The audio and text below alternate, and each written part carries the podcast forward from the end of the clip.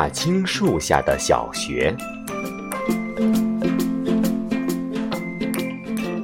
早晨，从山坡上，从平坝里，从一条条开着绒球花和太阳花的小路上，走来了许多小学生，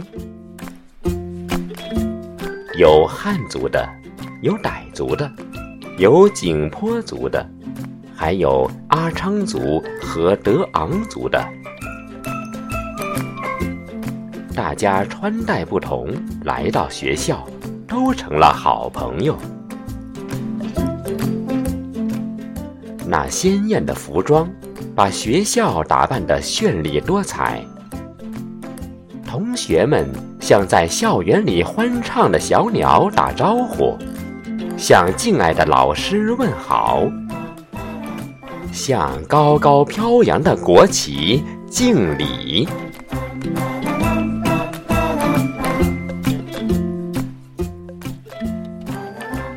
当当当当当当，大青树上的铜钟敲响了。上课了，不同民族的小学生在同一间教室里学习，大家。一起朗读课文，那声音真好听。这时候，窗外十分安静，树枝不摇了，鸟儿不叫了，蝴蝶停在花朵上，好像都在听同学们读课文。最有趣的是，跑来了两只猴子。这些山林里的朋友是那样好奇的听着。